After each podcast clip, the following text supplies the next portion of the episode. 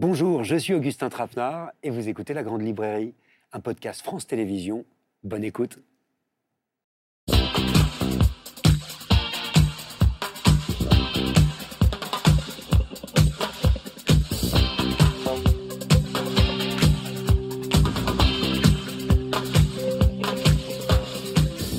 Bonsoir, bienvenue dans la Grande Librairie pour une émission qui fera la part belle à l'histoire. Ce soir en direct, la petite histoire comme la grande histoire. Comment l'écrire, la grande histoire Tiens, comment la raconter? Et qu'est-ce qu'on peut en retenir, surtout qui puisse nous éclairer? Quatre écrivains ce soir, trois romanciers et une historienne pour nous aider à y voir plus clair. Bonsoir Pierre Lemaître. Bonsoir. Merci euh, d'être là. Et merci de continuer à feuilleter, à feuilletonner, comme vous le faites, notre XXe siècle. Après euh, Le Grand Monde, l'année dernière, euh, comme on l'attendait, ce deuxième volet de votre cycle de romans sur les Trente Glorieuses qui a paru hier, Le silence et la colère nous embarquent dans la France de 1952. Et alors on y retrouve vos personnages clés qu'on n'a pas besoin de connaître, je rassure tout le monde, pour se laisser prendre au jeu et pour vivre de l'intérieur avec eux les mutations euh, de cette époque dont on a hérité euh, pas mal de choses. Cette époque, vous l'avez bien connue. Euh, Michel Perrault, bonsoir. Bonsoir. Grande historienne, des marges, des femmes pionnières, je devrais même dire, dans le temps des féminismes. Vous nous proposez une épopée intime des luttes et des pensées féministes jusqu'à aujourd'hui. Alors c'est un livre essentiel qui surprend hein, tout le temps, à chaque page, par son audace, par ses nuances par sa clarté. Un livre où vous faites la part belle, comme toujours, à celle que trop souvent on a tendance à oublier. Bonsoir Philippe Claudel. Bonsoir. Merci d'être avec nous. Merci à vous. Et merci surtout pour ce retour au roman, pour ce crépuscule que vous avez composé en neuf ans, quelque part entre le conte et le polar. Ça commence par un meurtre qu'il s'agit d'élucider mais c'est la nature humaine que vous explorez pour nous tendre un miroir sur ce qu'on fait, sur ce qu'on est, sur hier, sur aujourd'hui. C'est un très grand livre, à mon avis, comme l'est tout autant celui d'Aurélien Bélanger. Bonsoir. Bonsoir. Le XXe siècle, vous y dynamitez tout ce à quoi on s'attend quand on lit un roman. Comme ça, c'est simple. C'est un livre sous le signe du philosophe allemand Walter Benjamin, un livre qui esquisse, au gré d'enquêtes, de rebondissements, de personnages absolument inoubliables, un tableau et une théorie du siècle dernier. Alors on l'a compris, il y a plein de façons de raconter l'histoire, et vous en êtes quelque part les témoins, Michel Perrault. Euh, vous êtes la seule historienne sur ce plateau. Alors j'ai envie de savoir, quel est l'avantage du romancier sur l'historien ou sur l'historienne? Peut-être une totale liberté. L'historien, il a ses fiches, il a ses piles, il est euh, un peu obligé tout de même de faire plein de vérifications. Ceci dit, l'histoire traverse ces trois romans de façon extraordinaire. Et évidemment, on va en parler. Mais en tant qu'historienne, j'ai retrouvé chez, chez, vous, Pierre Lemaître, l'histoire de l'avortement, euh, très présente, très importante, l'histoire du barrage, Hein, mm. euh, l'histoire de Tignes finalement, et, et, puis euh, les Françaises sont sales. Hein Comme disait Françoise Giraud, qui est votre personnage Hélène, donc j'ai trouvé ça. Euh, l'histoire est dans votre livre. C'était un article que Françoise Giraud avait effectivement euh, écrit, authentique, parce que ce qu'il faut dire, c'est que Pierre Lemaître travaille avec des historiens, travaille l'histoire. surtout avec une historienne. J'ai euh, à la fin de, de Au revoir là-haut. Euh, je devais écrire un roman qui se passait dans les années 30, qui s'appellera euh, Couleur de l'incendie. Et je me suis trouvé devant un problème technique euh, que je n'étais pas capable de résoudre. Je devais raconter l'histoire d'une banquière qui héritait d'un empire bancaire à une période où les femmes n'avaient même pas le droit de signer un chèque. Et donc j'étais dans une espèce de contradiction. Je ne savais pas comment faire évoluer mon personnage, qu'est-ce qu'il avait le droit de faire, qu'est-ce qu'elle pouvait faire? Enfin, je ne savais pas comment manipuler le personnage, le faire avancer dans l'intrigue. Donc j'ai demandé autour de moi, j'ai cherché une, historienne, et puis on m'a présenté une jeune agrégée qui s'appelle Camille Cléret, qui, depuis, euh, qui était doctorante, qui maintenant euh, est docteur, donc je travaille avec un docteur en, histoire, c'est du sérieux, et voilà, et je, et je lui demande, euh, je lui demande de, de, vérifier que, que je suis dans les clous de l'histoire. L'exactitude historique m'intéresse pas trop. Mais ce qui m'intéresse, c'est la vérité de l'histoire. Vous savez ce que je me suis dit quand même en lisant vos quatre livres, c'est que quand même, quand on s'empare de l'histoire comme ça, ça a souvent pour effet d'éclairer le présent. J'y ai pensé tout le temps. Et Aurélien Bélanger, peut-être je me tourne vers vous. Euh, dans quelle mesure euh, eh ben, on comprend quelque chose de l'ici et maintenant quand on regarde en arrière? Bah, il y, a cette histoire euh, en Allemagne dans la première moitié du XXe siècle. Il y a eu quantité d'intellectuels géniaux, de Benjamin à Brecht à quelques autres grands noms et ils n'ont rien pu faire pour empêcher la pire catastrophe de l'histoire. Et donc, il y, a quand même cette espèce de distance qu'on ne peut pas s'empêcher d'avoir. Ils étaient incroyablement doués, incroyablement intelligents, et ils ont échoué, et ils ont échoué en conscience. C'est-à-dire qu'ils ont échoué, ils savaient exactement contre quoi, contre quoi ils luttaient. Il y a des échanges, à un moment, j'ai inventé une partie d'échecs entre Brecht et Benjamin, parce qu'on sait qu'ils aimaient bien jouer aux échecs ensemble. Euh, on se dit, il y a deux des plus grands cerveaux qui se battent, du XXe siècle qui se battent contre Hitler aux échecs et ils vont perdre en fait. Enfin, ils vont perdre dans un premier temps. Dans un second temps, ils vont gagner parce que parce que c'est Brecht qu'on monte au théâtre et c'est Benjamin qu'on lit aujourd'hui. Donc voilà, y a, on peut pas s'empêcher, en tout cas quand on traite le XXe siècle, d'être ému par euh, leur destin et de se dire nous, on va être un peu moins bêtes quand même. Je pense à une phrase, euh, une phrase euh, du livre, de votre livre, Philippe Claudel. Le passé est souvent le père oublié du présent. Qu'est-ce que vous nous dites quand vous écrivez ça? Écoutez, euh, on, a, on a vraiment un, vrai problème, nous les hommes, nous les sociétés, avec la mémoire. C'est-à-dire que soit parfois on s'encombre de trop de mémoire, soit parfois on l'allège beaucoup trop aussi. Et la difficulté lorsqu'on est un être humain, lorsqu'on est un être dans une société, lorsqu'on est une société, c'est justement d'arriver à trouver l'équilibre entre l'oubli et la mémoire et l'enseignement du passé au regard des événements présents. Mais par rapport à la thématique de l'histoire, effectivement, qui nous réunit en partie ce soir, euh, il y a une phrase dans le livre de Michel que j'ai beaucoup aimé, où euh, au tout début, vous dites, Michel, l'histoire est un art, et c'est pas une science. Ah. Et ça, ça m'a énormément touché, parce que j'ai toujours pensé cela, j'ai toujours considéré que l'histoire, c'était proche de la fiction, une fiction qui essaye d'amoindrir et de poncer cette fiction, mais tout sauf une science exacte.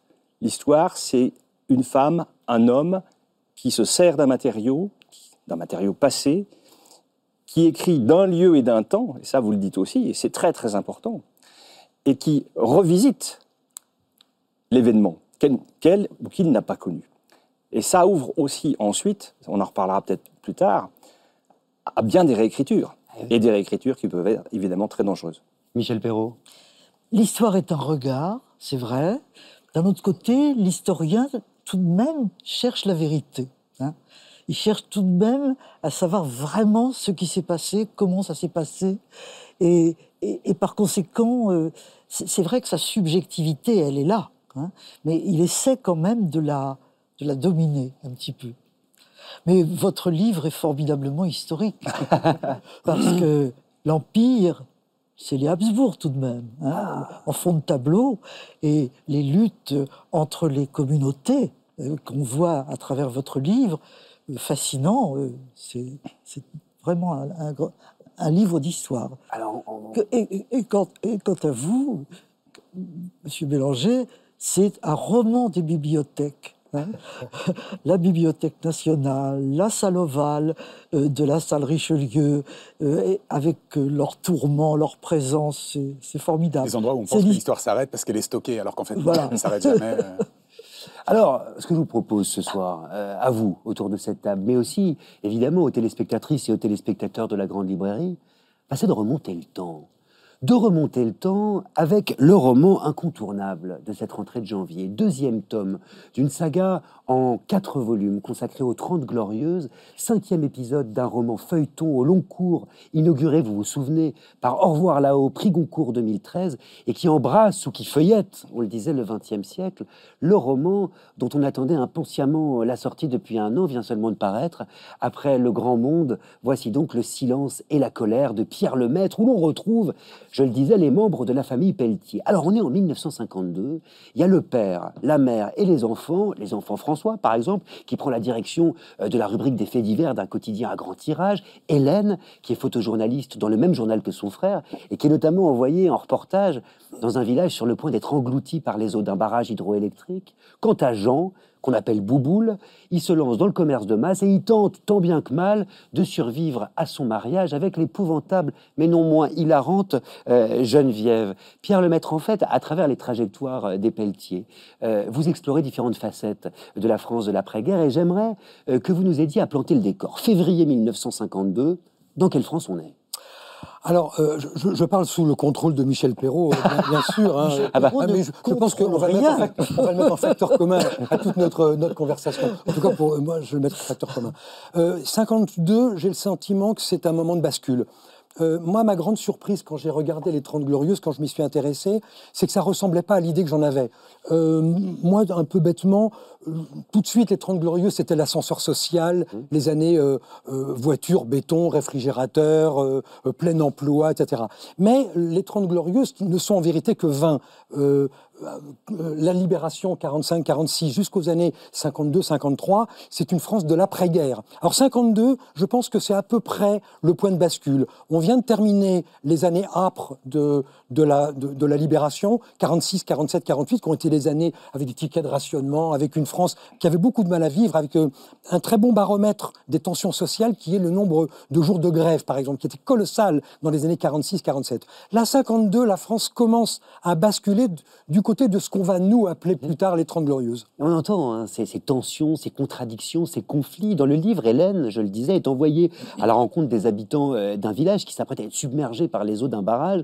De quoi ce barrage, précisément, est-il le symbole euh, pour vous? Alors, euh, à mon avis, de, enfin, sans doute plein de choses, mais j'y vois deux de symboles. D'abord, c'est le symbole du béton. Euh, les, années, euh, les années des Trente Glorieuses vont être des années de construction et de reconstruction très intenses. Et j'avais pas très envie d'aller chercher le béton du côté des grands ensembles, euh, du côté du périphérique. Je garde ça pour plus tard. Voilà, je, je suis comme tout le monde, comme tous les feuilletonistes, j'essaie d'en garder un peu. Ah, Vous feuilletonnez tout le temps, vous Ah oui, oui, mais c'est une, bah, c'est une manie, c'est une obsession.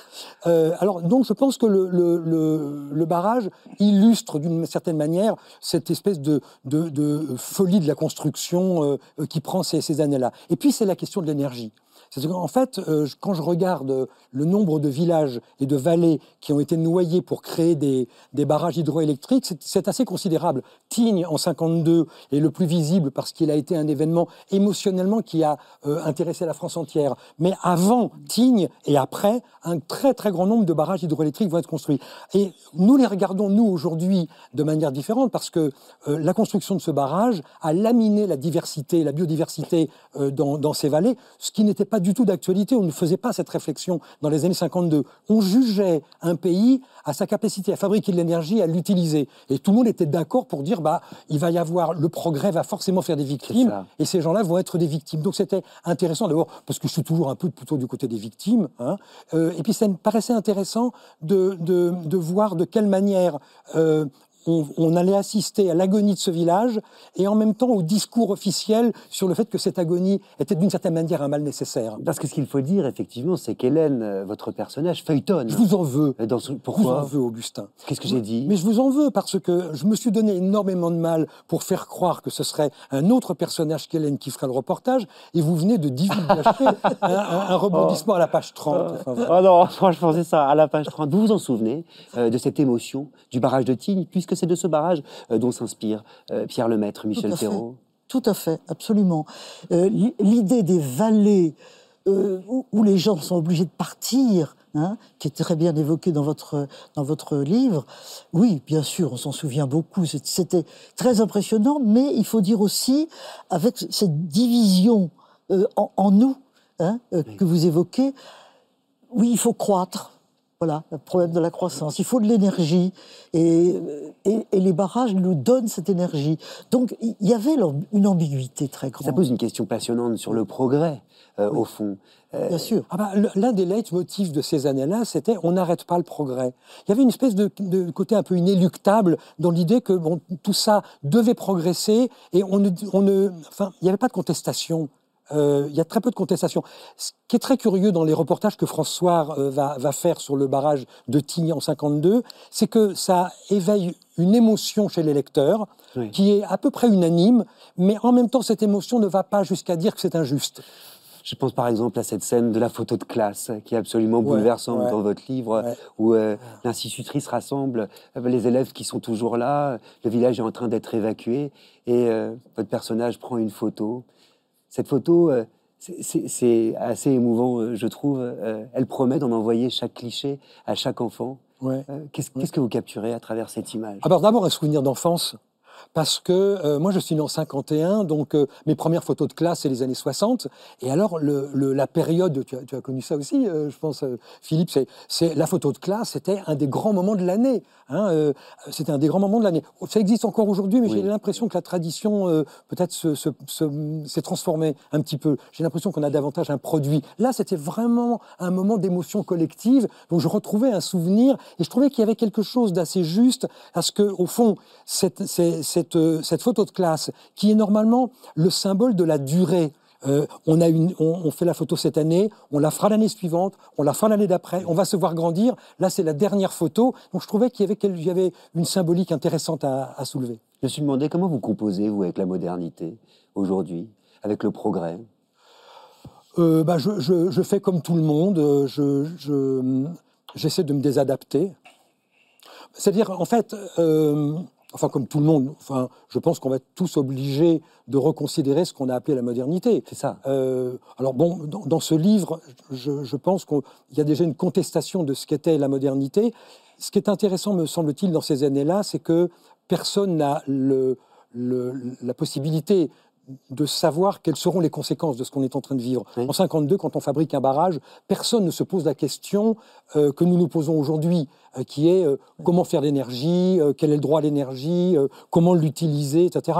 En fait, il y a, il y a un, un abîme entre le- le- la, la volonté de fabriquer de l'énergie dans les années 50 et aujourd'hui la remise en question complète de ce qu'on a fait et de ce qu'on doit faire.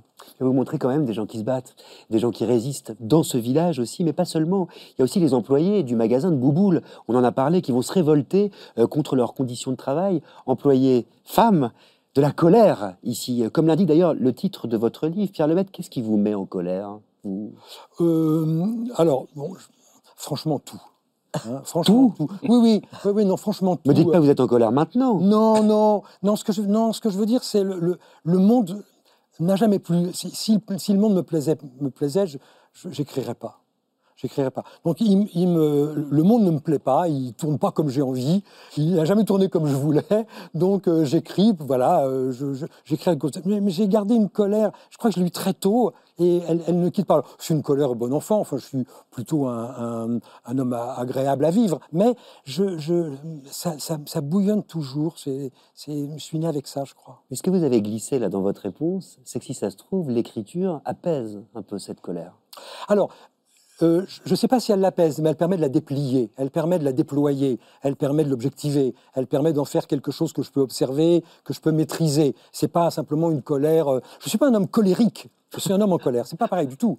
hein. En, fait, voilà, je, je, je, je suis en colère contre la manière dont le monde fonctionne et, j'essaye de faire en sorte qu'il aille différemment, avec mes faibles moyens. Écrire un livre, comme le disait euh, Aurélien, euh, euh, je suis pas sûr que nos livres vont changer la face du monde. hein. Pour autant, vous êtes en colère, Aurélien Bélanger, Philippe Claudel? Non, parce que je ne suis pas en colère, parce que je j'essaie d'être critique, critique au sens du métier de critique, c'est-à-dire d'être très connecté à l'actualité, parce que ça me semblerait une faute professionnelle de ne pas être connecté à l'actualité. Donc je ne suis pas débile, je, je- je- je- je sais que cette actualité ne va pas bien, mais je- j'essaie de ne pas me réfugier dans autre chose que le présent. Le présent étant ma seule ressource intellectuelle, et c'est de là que je peux extraire le passé et dialoguer de façon dialectique avec le passé. Donc euh, je ne peux pas utiliser la, la colère, ça me semblerait une, euh, à titre personnel une erreur. Quoi. Philippe, cette distance, est-ce que vous l'avez, vous? Moi, c'est plus une, euh, une inquiétude que de la colère, en fait, par rapport euh, au monde comme il va, ou comme il ne va pas. Euh, et ce qui forme chez moi la plus grande inquiétude, c'est peut-être de, constater que notre société n'en est plus une. C'est-à-dire que nous ne faisons plus société. Et qu'il y a des tentations, des tentatives, des discours qui voudraient nous séparer, qui voudraient morceler ce que nous avons essayé de construire pendant des, siècles, voire des millénaires. Et cette, ce délitement, euh, cette fragilité, encore une fois accélérée par des prises de position, par des idéologues, des discours politiques ou politiciens, ça c'est une vraie source d'inquiétude. moi. Alors écrire, c'est raccommoder pour vous, c'est faire du lien, c'est essayer justement c'est plus essayer de modestement de, de- de faire se poser des questions. Je ne suis pas plus malin que les autres, je n'ai pas les réponses, mais faire se poser des questions. Je pense que l'attitude humaine, c'est quand même le questionnement et la transmission de la question et le partage de la question. Donc si par nos livres, on peut faire en sorte que des questions réelle, profonde, parfois légère aussi, soit posée, et que les lecteurs s'en emparent et continuent ce questionnement et le partagent, je pense qu'on on a gagné quelque chose. Alors justement, j'aimerais euh, qu'on revienne au personnage d'Hélène dans Le silence euh, et la colère de Pierre Lemaitre, parce qu'à mon sens, c'est vraiment la grande héroïne de ce volume. C'est une jeune femme célibataire qui travaille, qui est très émancipée, et qui apprend qu'elle est enceinte de son patron, ce qui pour elle est une catastrophe. Elle va vouloir avorter par ses propres moyens, et elle n'a pas d'autre choix, parce qu'en fait l'avortement, vous le savez, est illégal. Et le lecteur va la suivre dans ce qui ressemble à une véritable course d'obstacles autour de laquelle va se nouer une des intrigues principales euh, du silence et la colère. Et c'est pas du tout anecdotique. Pierre Lemaitre, pourquoi est-ce que vous avez choisi d'évoquer euh, sur le long hein, euh, cette intrigue à la fois intime et politique? Alors, j'avais une, une, héroïne féminine puisque le, le découpage de la tétralogie fait que chaque membre de la famille va être tour à tour, à son tour, pardon, euh, le, héros, le, héros de, de, chaque volet. Donc là, c'était Hélène, c'est une jeune femme. Donc je suis allé regarder euh, quelle, était la situation des, femmes dans les années 50. Et un des marqueurs de la liberté féminine, c'est évidemment la question de la liberté du corps et donc de l'avortement. Et là, moi, j'ai découvert quelque chose qui m'a qui m'a immédiatement donné l'idée que ça pouvait euh, faire roman et, faire, faire, une intrigue, c'est le, le, fait que euh, l'avortement le, euh, a été plus réprimé à la libération que pendant Vichy, par exemple. C'est une chose que je découvre. Je découvre que en 46, on est, la, répression est plus violente qu'à Vichy. En 52, ça commence déjà à aller un petit peu mieux. Mais dans les années 50, le nombre de personnes poursuivies est supérieur à celui des années 30. Et vous faites référence alors, à un passage assez extraordinaire de votre livre sur les brigades anti-avortement. Évidemment, je me tourne vers vous, Michel Perrault, puisque cette époque, vous l'avez connue. Vous aviez une vingtaine d'années. Vous vous en souvenez? Bien sûr. De ces brigades? Ah, les brigades, non, ça, pas du tout. Mais la répression de l'avortement, c'était évidemment le grand problème de l'époque. Il y avait à la fois un, profond désir d'aimer, un grand désir d'aimer. Hein, la libération, c'est aussi euh, ça, le désir, hein, l'histoire du désir. Mais le désir, notamment chez les femmes, toujours inquiet. Hein. je suis enceinte, qu'est-ce que je fais et ces années-là, les années 52, c'est juste avant la création par Evelyne Sulro et la doctoresse Lagroix Veillalé de, ce qu'on a appelé maternité heureuse. Et maternité heureuse recherchait surtout la contraception. Hein. Et ils n'étaient pas tellement l'avortement non plus. Hein. Et c'était complètement très difficile. Mais il faut savoir qu'il y a eu à cette époque-là des milliers d'avortements, voire des centaines de milliers, avec beaucoup de morts. Hein parce que ça se faisait dans des conditions effrayantes, et il y avait peut-être 20-30 000 morts par an euh, pour des questions d'avortement.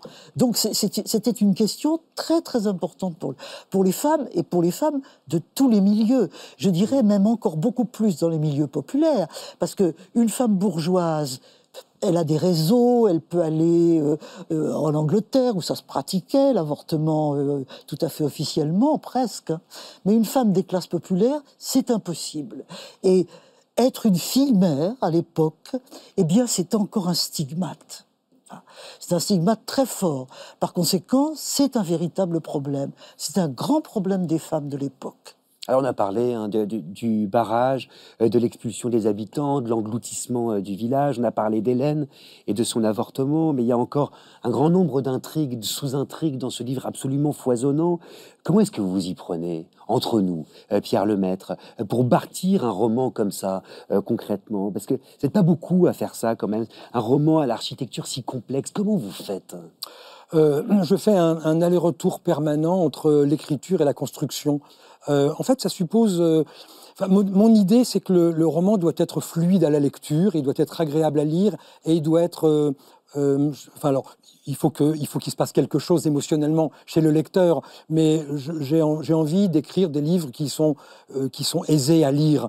Mais pour réussir à aller dans, du côté de la simplicité, il faut beaucoup construire, et donc je n'arrête pas de construire. En fait, je, je, fais des allers-retours permanents entre euh, ce que j'écris, qui va forcément modifier la construction. Donc je modifie la construction et ça répète. En fait, c'est un aller-retour en permanence entre la construction et l'écriture. Et l'histoire, à quoi ça tient une bonne histoire? Vous avez fini par le savoir?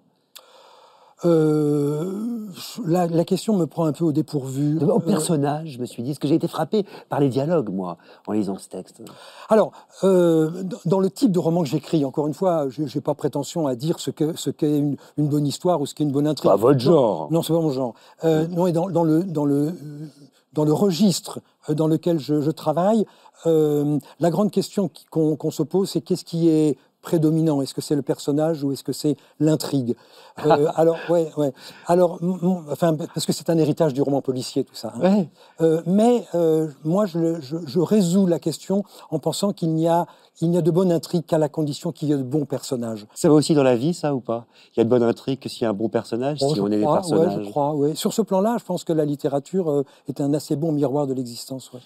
Le silence et la colère, c'est publié aux éditions Calman Levy. On n'a pas besoin, je le redis, d'avoir lu les précédents pour l'aimer follement. C'est une porte d'entrée, hein, euh, comme ces autres romans, dans l'univers de Pierre Lemaître et dans cette grande saga qui feuillette le XXe siècle, du suspense, en veux-tu, en voilà, de l'amour, du fiel, de l'humanité, des rebondissements en pagaille. 570 pages euh, dont vous ne ferez qu'une bouchée. En fait, c'est presque trop court, on n'a pas envie que ça s'arrête. C'est simple. Et comme j'envie euh, celles et ceux qui l'ont pas encore lu et qui vont s'y plonger, tiens, puisqu'on parle de plongeon, plongeons euh, dans une histoire que vous ne connaissez peut-être pas, ou mal, ou pas assez. Une histoire euh, qui n'a pas toujours été prise au sérieux, même si c'est en train de changer. La place des femmes dans l'histoire et le récit de leur combat, c'est ce qu'explore le nouveau livre de Michel Perrault, Le temps des féminismes. Alors c'est un voyage dans la mémoire des luttes et de la pensée féministe, des origines euh, jusqu'à aujourd'hui, en passant par le MLF, le mouvement MeToo. C'est un livre très personnel, euh, où Michel Perrault, qui est, je le rappelle au passage, la première universitaire à avoir enseigné l'histoire des femmes, prend à bras le corps tous les débats qui agitent le monde intellectuel d'aujourd'hui avec une modernité, je dois dire, assez impressionnante. C'est clair, c'est synthétique, c'est très accessible, ça n'est jamais démago, et ça, à mon avis, c'est la force de ce livre. Euh, Michel Perrault, on va commencer par, par le début, le temps des féminismes, féminisme au pluriel. Pourquoi est-ce que le féminisme est-il toujours pluriel?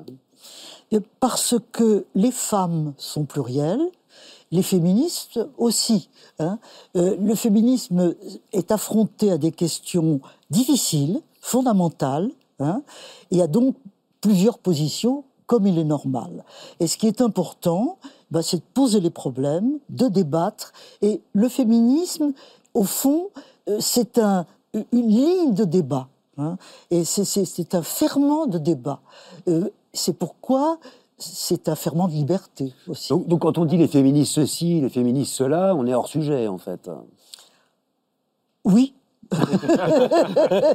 C'est important de le rappeler. absolument. Alors, mais moi, c'est ce que j'aime, c'est ce que vous racontez dans votre livre, c'est que votre approche du féminisme, en fait, elle n'a cessé d'évoluer. Elle s'est construite au gré euh, de sûr. rencontres, de certaines évolutions de la société. Et féministe, d'ailleurs, je parle sous votre contrôle, euh, vous l'avez pas toujours été, si? Je ne l'étais pas vraiment parce que je n'avais pas la conscience de la situation globale des femmes. J'ai eu de la chance dans la vie. Monsieur Séguin n'avait pas beaucoup de chance avec ses chefs. Moi, j'ai eu de la, chance avec mes hommes. hein. Mon père, formidable, bon, euh, très féministe, tout à fait. Euh, celui que j'ai rencontré aussi. euh, euh, et en Sorbonne, Labrousse, euh, grand professeur d'histoire économique euh, que j'admirais beaucoup, m'a toujours poussé à faire des recherches. Euh, Autrement dit, je me suis jamais sentie, dans ma génération, une femme opprimée. C'est intéressant que vous parliez du féminisme par rapport à des hommes. Et je dois rappeler Oui. que ce texte est issu d'un dialogue, en fait, avec un homme, Avec un- Eduardo Castillo. qui est un de vos anciens élèves. Ce, ce, ce livre, c'est pas moi qui l'ai voulu, c'est Eduardo Castillo, qui était un de mes, élè- un de mes étudiants à l'époque. Je n'ai jamais perdu contact avec lui. Il lui fait beaucoup de choses dans le domaine culturel. Et c'est lui qui m'a dit, il y a environ deux ans maintenant, un an et demi tout au moins, il aimerait bien faire un dialogue avec moi euh, sur ses problèmes. Donc, le livre lui doit tout. Et vous écrivez- je lui rend hommage. qu'il est, Eduardo Castillo, résolument féministe. Ah oui. Et quand vous parliez de votre père, vous parliez d'un homme féministe aussi. C'est intéressant parce que toutes les féministes aujourd'hui ne parlent pas d'hommes féministes, elles peuvent parler d'alliés notamment. C'est une question que je me suis posée. Est-ce que vous l'êtes, vous féministe? Trois romanciers, hommes autour de cette table. Philippe Claudel, et surtout comment vous l'êtes devenu, Alors, si vous l'êtes? Moi, moi j'espère que je le suis. Euh, si être féministe, c'est défendre euh, le fait qu'une femme égale un homme, et que tous les droits attribués aux hommes le sont évidemment, aux femmes, pourquoi je, le suis? Je pense que j'ai eu la chance, alors Michel parlait de son papa, j'ai eu la chance de, vivre au milieu des femmes quand j'étais petit et de voir justement quelles étaient leurs qualités, quelles étaient leurs forces, quelles étaient leurs puissances et quelles étaient aussi peut-être leurs positions de retrait par rapport aux hommes, ce qui me semblait assez curieux. Donc ce qui fait que ça a développé à la fois un grand amour et un grand respect pour la femme et aussi un désir aussi de faire évoluer les choses, peut-être à mon modeste niveau, et ça n'a pas arrêté. Pierre Lemaitre, pour construire un personnage comme celui d'Hélène, notamment dans ce texte-là, il faut avoir quelque chose du féminisme. Je, suis comme Philippe, je, l'espère. On n'est on jamais sûr parce que la, la, domination masculine a tellement, euh, a tellement gagné dans, dans, nos vies des interstices qu'on ne, parfois on ne repère même plus, qu'on n'est jamais certain d'être euh, d'être fidèle à ce, qu'on voudrait être, à, à, ce qu'on pense vraiment. Donc euh, il faut être toujours très très prudent parce que euh, la domination se, place, euh, y compris dans des, replis de l'existence. On n'a pas le sentiment d'être en faute par rapport à, à, nos convictions et parfois on l'est quand même. C'est une position qui n'est pas si, pas si confortable que ça. Oui, absolument. Euh, je suis tout à fait d'accord avec vous parce que, en fait, c'est souvent dans les petites choses hein, et dans le quotidien euh, que, le, euh, que la domination masculine se fait sentir. Mais cette domination masculine, ce que le féminisme met en valeur, c'est justement de l'étudier, de voir d'où elle vient, de très longtemps. Hein, et, très très longtemps. C'est ça le problème. Et, c'est quelque chose de structurel. Hein. et, quel rôle les hommes euh, peuvent-ils jouer dans le féminisme?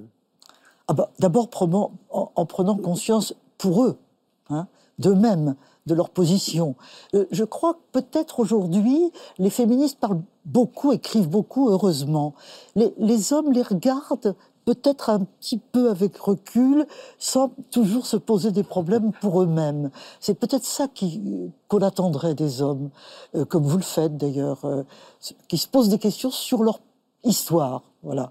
Et puis qui partagent un petit peu plus le quotidien, hein, parce que ça, c'est quelquefois pas toujours très partagé. Alors c'est intéressant parce qu'en fait l'histoire des femmes, Michel Perrault, au début de votre carrière universitaire, c'est pas un sujet qui vous intéresse vraiment. Vous, l'objet euh, de vos recherches, c'est le monde ouvrier, un monde d'ailleurs qui sociologiquement est assez éloigné du vôtre. Qu'est-ce qu'il a fallu pour que vous commenciez à vous intéresser à l'histoire des femmes? Quel a été le déclic? Simone de Beauvoir, certainement. Le deuxième sexe, pour moi, est un très grand livre, d'une part, et puis le mouvement des femmes. Voilà. Je crois que jamais je ne me serais lancé là-dedans, si on peut dire, euh, s'il n'y avait pas eu le mouvement des femmes des années 70, auquel j'ai participé, euh, modestement, à la base, comme on dit. Hein. Mais je me suis posé, à ce moment-là, j'étais déjà à l'université, j'avais soutenu ma thèse et tout ça, et je me suis dit, mais au fond, qu'est-ce que je raconte sur les femmes dans mon enseignement? Rien. Hein.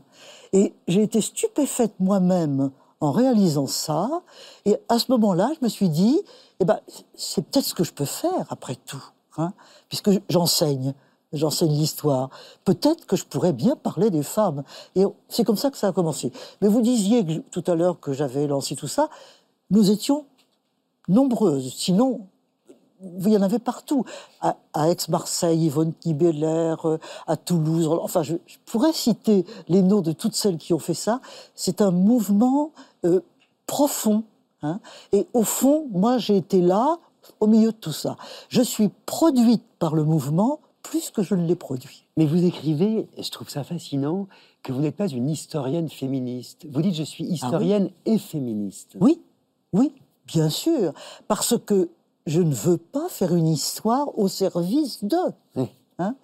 Euh, je, cherche, euh, je cherche le vrai. Par conséquent, euh, oui, bien sûr, je, je suis. Je, faisons l'histoire du féminisme, je veux la faire avec les méthodes de, de l'historien, le sérieux de l'historien. Voilà, les femmes n'ont pas toujours raison. voilà, c'est une histoire qui se fait. Et comment on fait quand on écrit un roman, tiens, pour qu'il soit pas teinté d'idéologie, pour que ce soit pas un roman à thèse? Justement, c'est une question que vous devez vous poser, je suppose, euh, quand vous écrivez, Pierre Lemaitre, Aurélien Bélanger, euh, Philippe Claudel. Ah, on fait, euh, c'est compliqué parce qu'on écrit beaucoup, euh, on écrit bien les romans un peu avec sa bêtise. Faut pas être trop intelligent, faut pas trop survoler. Donc je dis pas qu'il faut pas, il faut penser n'importe quoi, mais c'est bien d'être toujours un peu en adhésion avec ce, avec ce qu'on raconte, d'être avec ses personnages et de pas avoir une position d'auteur en, en surplomb absolu. Donc on peut faire attention à des effets de construction. On peut vérifier est-ce qu'il y a des personnages féminins? Euh, Tiens, j'en ai oublié. Enfin, il y a des, des- des- Oui. des choses idiotes. Mais comme face à sa bibliothèque, moi, euh, on pose la question du féminisme tout à l'heure. Je suis un peu effrayé quand je regarde ma bibliothèque. C'est vrai que majoritairement, à 90%, j'ai lu que des livres d'hommes. Ce qui est intéressant, euh, c'est que je m'en sois rendu compte. Enfin, en fait, je m'en suis pas rendu compte. On m'a forcé à m'en rendre compte parce que la prise de conscience ne vient hélas pas de moi. Euh, il y a eu une prise de conscience, on va dire, sociale et médiatique. Et maintenant, je vais essayer un peu de corriger les choses et, et je me pose la question un petit peu de ne pas lire que des livres d'hommes. Philippe Claudel Alors, moi, je me pose pas la question de, de- de l'idéologie ou de la thèse. Je suis un petit peu comme un, comme un buvard, c'est-à-dire que j'absorbe énormément de choses et je suis dans, dans mon roman, là où je rejoins Aurélien, c'est quand il parle de, de- de- de bêtises, enfin, euh, une forme d'animalité, c'est-à-dire que pour moi, le roman, c'est pas un exercice d'intelligence, mais de sensibilité. Donc ça, c'est très proustien, hein, euh, il l'a dit bien mieux, le, le- le petit Marcel. Mais c'est vrai que euh, je me laisse aller dans le texte, dans l'univers du texte, dans la matière et dans la langue, et je me laisse traverser par tout ce qui nous traverse, puisque on le disait au début de ce- cette rencontre, euh, on est ici et maintenant. Nous, nous sommes des femmes et des hommes d'aujourd'hui dans ce monde-là. Et donc on est, même comme Pierre, quand on reprend les années 50, Aurélien aujourd'hui, ou moi, une temporalité un un peu, un, peu, un peu vague, un peu ancienne, on ne fait que parler d'aujourd'hui. Et nous, lecteurs, on lit aujourd'hui. Bien sûr, bien sûr. Et donc, ces, ces années ont été quand même extrêmement fertiles, inquiétantes, comme je le disais, mais quand même traversées par des courants, par des mouvements, par des tensions, qui forcément se retrouvent dans un roman quand on, euh, quand, quand on accepte de s'ouvrir à lui. Moi, je suis plutôt comme ça, c'est-à-dire que je suis plutôt le serviteur de ce que j'écris que le contraire. Ça m'a intéressé, Michel Perrault, ce que disait Aurélien Bellinger tout à l'heure sur sa bibliothèque. Il était effaré de voir qu'il n'y avait pas beaucoup de femmes dans sa bibliothèque. Ces femmes oubliées, ces femmes que vous ne cessez, vous, euh, de remettre en avant, d'essayer de, de mettre au centre alors qu'elles étaient dans la marge. Ça, c'est un combat. Oui, oui, c'est- un combat euh, et en même temps c'est un peu une aventure aussi. Hein. C'est-à-dire que euh, faut pas imaginer euh, qu'on est sur des barricades tout le temps. On cherche. Euh, là, on rejoint aussi le romancier. hein. Ces femmes de l'ombre, ces femmes, elles ont vécu, elles ont existé, elles ont aimé, elles ont fait plein de choses, et les retrouver, et d'une certaine manière, c'est pour rendre aussi l'histoire plus vivante. Parce que comment écrire une histoire si on oublie la moitié de l'humanité C'est pas possible. hein. les, relations entre les hommes et les femmes, c'est ça qui fait l'histoire en définitive. C'est ça qui est intéressant. Mais quand même, euh, cet oubli euh, de ces femmes euh, dans les livres d'histoire et dans notre mémoire collective, ça n'est pas innocent. Et ça, vous l'écrivez, page 125, que même si la situation euh, a évolué, bah, on ne prend pas la pensée féministe au sérieux. Euh, encore aujourd'hui, cette résistance masculine, mais aussi parfois féminine, qui ne date pas d'hier, comment vous vous l'expliquez, vous? Encore une fois, la domination masculine, j'emploie ce terme qui est employé maintenant largement, euh, c'est fondamental. Françoise Héritier, qui est une grande anthropologue, a montré euh, combien c'était la pensée de la différence, c'était une structure de la pensée, hein, absolument fondamentale. Alors, comment voulez-vous euh, que l'on change cela en quelques années? Il faut du temps. Hein. Il faut beaucoup de temps. Et le- le- les femmes n'ont jamais été considérées dans les siècles passés comme capables de penser. Une femme ne pense pas. hein. Euh, la pensée lui était refusée. Ce qu'elle écrivait, c'était des ouvrages de dames sans, sans grand intérêt. Et, et même, elle n'osait pas le faire aussi. Il y avait un- aussi un consentement euh, à, à cette absence de rôle. Par conséquent, euh, les œuvres de femmes sont moins nombreuses que les œuvres d'hommes. Ceci dit, on découvre qu'il y en a beaucoup plus que on ne le croyait. Et le rôle des historiens, des historiennes, ben, c'est de les faire apparaître. Ah est-ce qu'un des pièges n'a pas été aussi euh, que l'histoire était racontée d'abord par des hommes, Oui, pendant très sûr. longtemps. Donc en fait, ils ont structuré, l'homme a, a structuré l'histoire euh, à l'image de ce qui l'intéressait, de ce qui l'avantageait. Bien sûr. hein, et, et donc du coup, c'est une- c'est un, un double mouvement. Il faut à la fois faire l'histoire, euh, l'histoire du féminisme, mais en même temps, il faut L'histoire de la femme. il et l'histoire de la femme, et en même temps revisiter toute l'histoire telle qu'elle nous a été racontée par les hommes pour, pour retrouver un équilibre dans la manière de raconter l'histoire. Bien sûr. Euh, L'histoire, quand elle naît, en Grèce par exemple, c'est le public. hein. c'est l'histoire du public. Or, les femmes ne sont pas dans le public, pas du tout. Elles sont dans le privé. Et pour les trouver même dans le privé, c'est difficile, on manque de sources. Par conséquent, en effet, il y a une construction du récit historique euh, qui est centrée sur les rois, les règnes, la politique, les guerres, où les femmes sont pas beaucoup. Mais au regard de ce que disait euh, Pierre Lemaitre, c'est intéressant parce qu'il faut encore résister parfois au discours des hommes sur l'histoire. Je pense à ce passage assez dingue dans votre livre, euh, Michel Perrault, euh, où vous vous livrez à une courte analyse d'un livre de l'historien et anthropologue Emmanuel Todd qui s'appelle Où en sont-elles paru l'année dernière. Et, et vous écrivez, hein, je vous cite, page 120, que les conquêtes des femmes pour Emmanuel Todd ont déséquilibré la famille et la société et que le féminisme est en partie responsable des règlements contemporains. Oui, je, je ne voudrais pas rendre Emmanuel Todd, qui est un grand démographe euh, que je respecte beaucoup, je ne voudrais pas le cataloguer comme ça. Mais euh, oui, c'est une chose qui a été dite. Il y a, il y a une peur de l'émancipation des femmes dans la société, c'est ça. Euh, il me semble. Oui, et, et je, je- je voulais en profiter pour dire euh, euh, que dans le livre, comme, comme, vous l'avez rappelé, Augustin, qui est d'une une formidable synthèse, d'une grande clarté Ah oui, et d'une grande sagesse. Moi, je- ce que j'admire aussi beaucoup, c'est la- sagesse de la pensée de Michel Perrault sur des débats qui sont quand même parfois explosifs, encore aujourd'hui. Mais là, ce livre permet d'avoir vraiment l'appréciation d'une sage. Et ça, c'est vraiment un grand plaisir de lecture. Et ce que je voulais ajouter, c'est qu'à un moment, Michel dit quelque chose de très intéressant. Bien sûr, c'est nécessaire de faire l'histoire du féminisme ou des féminismes, mais il faudrait faire l'histoire surtout de l'antiféminisme. Oui. Et ça, j'ai trouvé très intéressant, parce que là, en changeant cette perspective, on aurait à découvrir beaucoup de choses aussi. Et je, me permets, j'aime beaucoup quand vous faites référence à Perrette et le Potolet, où on découvre qu'en fait, il y a de l'histoire cachée dans les fables de La Fontaine, et c'est spécialement une histoire antiféministe. Oui. C'est très intéressant d'aller chercher ces sources-là. Et moi, vous savez ce que j'aime, je vais vous le dire. C'est vraiment votre ouverture, en fait. Et c'est cette capacité que vous avez à sans cesse vous remettre en question. Et c'est extrêmement rare chez les intellectuels et même chez les historiens. Cette façon, par exemple, je le sais parce que vous me l'avez un jour confié, que vous avez de réécrire euh, parfois euh, des, des textes passés, de revenir dessus. Cet art de la reprise. Tout à l'heure, Philippe Claudel parlait de l'histoire comme un art en vous citant. C'est peut-être un art de la reprise chez vous. C'est ce que je me suis dit. On raccommode, les femmes raccommodent. Ah non, je ne pensais pas comme ça. Bah, vous voyez, où se niche la domination masculine, c'est dramatique. Qu'est-ce que vous en dites quand même Cette idée de revenir, Oui, oui, de oui, oui, repasser. bien sûr, bien sûr. C'est pour Euh, réinterpréter?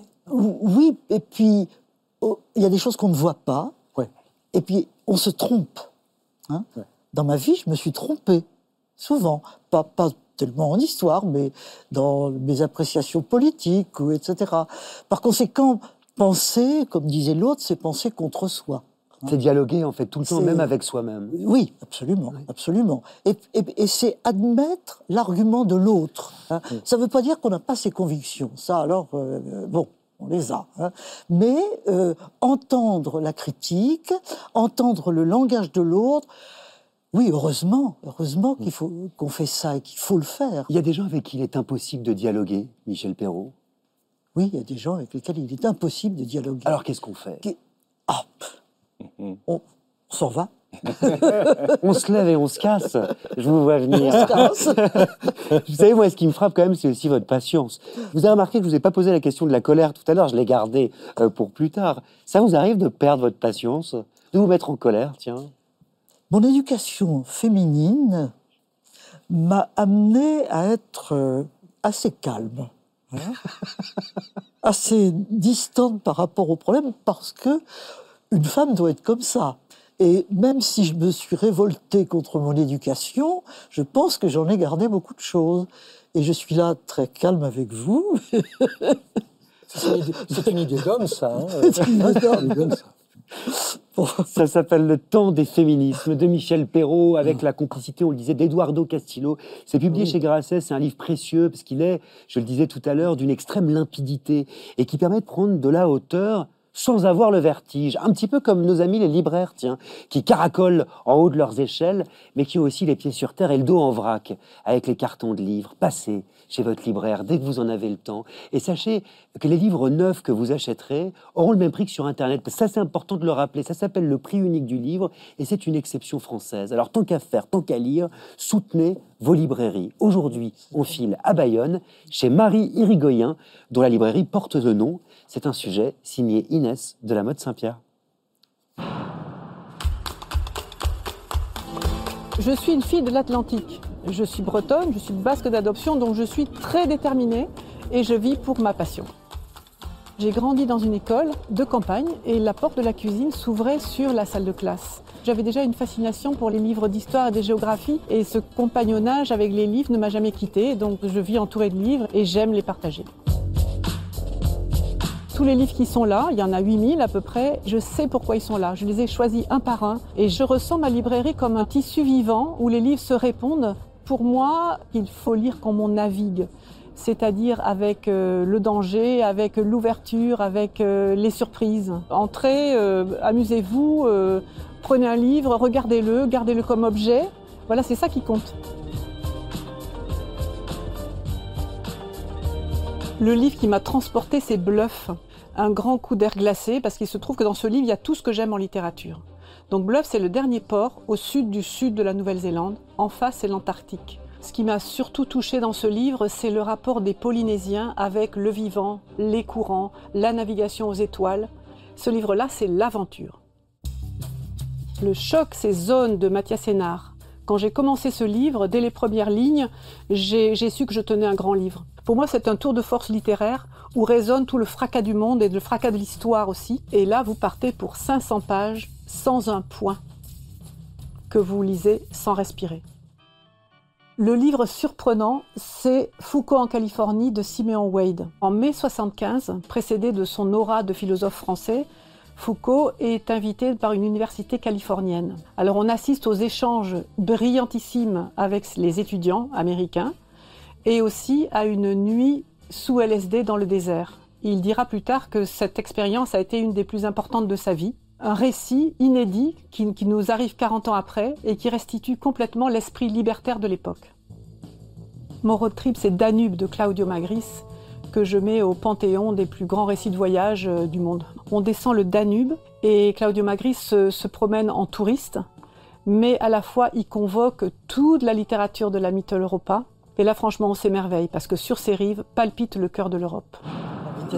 Les bons conseils de Marie Irigoyen à Bayonne, comme on s'en réjouit dans la grande librairie où je suis ce soir en direct, accompagné par Michel Perrault, euh, par Pierre Lemaître, Aurélien Bélanger et Philippe Claudel. Notre libraire, euh, à l'instant, nous parlait de voyage et je connais un livre, moi, qui va vous faire voyager. Dans Crépuscule, Philippe Claudel nous raconte ce qui ressemble à un conte d'hiver. Imaginez une petite bourgade enneigée aux confins d'un vaste empire. On ne sait pas exactement où on est, ni quand ça se passe. Ce qu'on sait, c'est qu'il y a eu un meurtre, hein, celui d'un curé dont la tête a été fracassée à coups de pierre. Alors tout le monde s'interroge, tout le monde s'inquiète, et l'enquête est confiée à un policier qui va s'avérer complètement dépassé par ses pulsions sexuelles et par cette affaire qu'il n'arrive pas à résoudre. Pour la communauté et pour ceux qui dirigent cette communauté, il faut trouver un coupable à tout prix, quitte à s'arranger avec la vérité. Est-ce que vous auscultez, en fait, Philippe Claudel, à travers le destin de ce village et de ses habitants, ce que vous auscultez d'ailleurs dans tous vos romans, c'est la nature humaine, cette expression nature humaine qui revient à de nombreuses reprises dans votre livre. Avec le temps de l'écriture, avec tous ces romans, qu'est-ce que vous avez fini par y comprendre à la nature humaine? Tiens. Euh, je ne sais pas. En tout cas, j'ai compris que c'était toujours quelque part une terra incognita. C'est un territoire encore inconnu. Aujourd'hui, ou dans ce 21e siècle, on a exploré quasiment toute la planète, il reste cette planète intérieure qui ne cesse de nous surprendre et qui ne cesse évidemment d'alimenter les romans et, la, curiosité des, écrivains. Vous parliez tout à l'heure d'inquiétude. Euh, est-ce qu'il arrive encore que vous fassiez des illusions sur la nature humaine? Parce qu'en vos personnages, notamment les deux principaux, ils sont plus aucune illusion. Moi, je, je, je me force, ou en tout cas j'ai la foi de l'illusion. C'est-à-dire que j'essaye toujours d'être surpris par euh, les merveilles dont est capable euh, la nature humaine. Parce qu'elle en est capable. Et c'est ça qui est surprenant. C'est-à-dire c'est cette dualité, cette double nature que nous avons. Alors évidemment, pour un romancier, surtout dans un cadre comme vous l'avez défini, avec une intrigue policière, un meurtre, on va plutôt gratter le mal et gratter euh, les penchants négatifs et voir comment le mal arrive à prospérer, comment il arrive à être aussi alimenté par un pouvoir qui a tout intérêt à ce qu'il le soit. Alors l'enquête, je le disais, euh, elle est confiée euh, à un policier qui s'appelle Nouriot. Alors c'est un petit fonctionnaire, un petit peu prétentieux, très ambitieux, qui se prend pour un écrivain, qui fait des grandes phrases empoulées, et c'est aussi un homme qui est dominé par des pulsions, qu'il a du mal à, réfréner. De, de quoi est-ce qu'il est né, ce personnage? Comment est-ce qu'il vous est apparu? Écoutez, c'est un roman qui s'est écrit sur plusieurs années. 9 ans. 8-9 ans, oui, c'est ça. Et comme je le disais tout à l'heure, c'est vrai que l'actualité a été riche, et notamment euh, lorsque ont été mis en lumière certaines figures masculines d'hommes qui avaient des fonctions de pouvoir assez importantes, mais qui, semble-t-il, les oubliaient parce que leur pulsion sexuelle les faisait commettre des faux pas tout à fait dommageables. Donc je ne vais pas citer de nom, il y en a eu plusieurs, soit dans des instances économiques, soit dans le monde de la production cinématographique. Et c'est ça qui m'a intéressé, c'est de me dire, mais quand quelqu'un a un pouvoir et qu'il est gouverné aussi par ses passions et notamment par ses pulsions, comment arrive-t-il à sauvegarder son éthique, sa morale, son devoir? En l'occurrence, il a un adjoint, c'est peut-être important de le préciser, qui s'appelle Barrage, qu'il méprise royalement et qui est l'exact opposé euh, du policier. C'est un homme beaucoup plus humble, qui est habité par la poésie. Pourquoi la poésie? C'est quelqu'un qui est simple en fait. C'est un grand géant, c'est une sorte de petit frère ou d'avatar de Quasimodo, c'est-à-dire qu'il est foncièrement laid, grand, maladroit. Euh, il ne s'intéresse qu'à très peu de choses, mais des choses essentielles, les paysages, la nature, la flore, la faune. Et puis il est traversé par des vers, par, par, la poésie, mais sans même qu'il en prenne conscience. C'est-à-dire que des, des images ou des, des, phrases lui viennent, des vers lui viennent, mais qui le traversent et se dissipent aussi vite que des brumes. Et j'aimais beaucoup, justement, en contrepoint d'un être tortueux et torturé, qu'est le policier, qui n'est pas forcément aimable pour le lecteur, avoir ce contrepoint d'un grand géant, un grand bon géant, innocent, qu'on prend aussi pour un idiot, mais qui ne l'est peut-être pas tant que ça. Alors l'enquête, euh, c'est une enquête de pure forme, on peut le dire, évidemment, parce que il se trouve que les coupables ils sont déjà tout trouvés. Oui, ils sont déjà tout trouvés parce que le roman aussi met en place euh, dans cette petite ville dont vous avez parlé une communauté majoritairement chrétienne et puis une petite communauté musulmane. Et dans cet empire, on a de cesse finalement d'ostraciser les communautés musulmanes et de vouloir peut-être s'en débarrasser. Donc à partir du moment où un crime a lieu, peut-être qu'il y a des coupables qui peuvent évidemment servir au dessein de l'empire. Pourquoi est-ce qu'on a besoin de boucs émissaires au fond? L'histoire humaine nous prouve, euh, et ça je parle sous le contrôle de Michel aussi, que souvent on a eu besoin de boucs émissaires parce qu'ils sont bien pratiques. Mais ce qui m'intéressait aussi, c'est de voir qu'au cours de ces dernières années que nous avons vécues, et encore aujourd'hui, euh, peu importait finalement la vérité. Mieux valait, comme le disait Pascal, une erreur commune qu'une vérité mal partagée. Et des dirigeants parmi les grandes puissances de ce monde se sont mis soudain à malmener, maltraiter ce concept de vérité jusqu'à même inventer cette phrase, enfin ce mot fabuleux, de, cette expression fabuleuse de vérité alternative. Ça, c'est quelque chose de stupéfiant. Souvenez-vous de fake news qui étaient elles-mêmes prononcées à l'envie euh, par Donald Trump. Bien sûr, Donald Trump, mais jusqu'à aujourd'hui, euh, Vladimir Poutine, qui n'a de cesse de dire que l'agresseur, c'est l'Ukraine et de l'asséner à son peuple et à la communauté internationale. Donc ce qui m'intéressait aussi dans le texte, c'est de voir comment finalement on forgeait une vérité historique, ou on réécrivait une vérité historique. Et comment le mensonge, finalement, prenait le pas et s'habillait sous les atours de la vérité. Ah, c'est ça qui est super, c'est que c'est pas un livre en réalité sur qui a tué le curé, hein, on l'a compris. Euh, c'est plutôt un livre sur quelle vérité on va faire surgir, en réalité. Quelle vérité on va construire. Comment des sociétés réécrivent ou, ou reforgent un récit historique à leurs mains. Comment ne pas me tourner vers vous, Michel Perrault? Oui, eh ben, je suis fasciné par tout ce qu'on dit, mais moi j'avais envie de vous poser une question.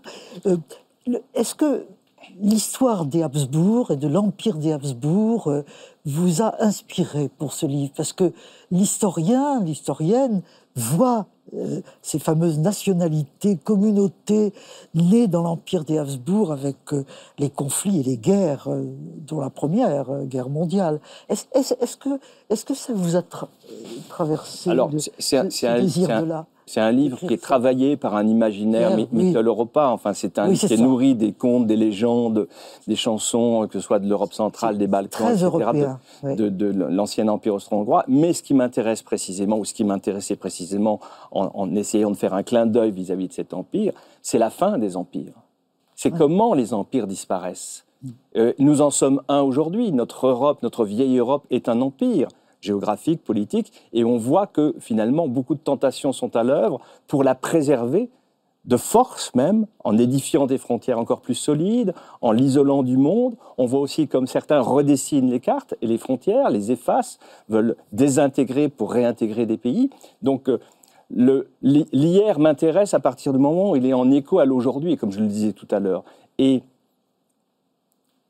comme le disait Pierre, ce qui est important, bien entendu, c'est de donner du plaisir au lecteur, c'est de l'amener dans une histoire, c'est de l'attraper, de faire en sorte qu'il dévore le livre. Mais ce qui est intéressant aussi, en plus de ça, c'est de l'amener là où il ne pense pas aller. Et de lui faire se poser des questions qu'il ne se serait peut-être pas posées sans le livre. Aurélien Bélanger, c'est un roman qui vous a passionné, Crépuscule. Bah, moi, j'ai re- retrouvé alors déjà cette histoire de, de, de- de- on ne sait pas exactement où c'est. On sait que c'est une sorte de- d'Europe au carré, qui est une sorte d'Europe comme ça, des, des confins de l'Est.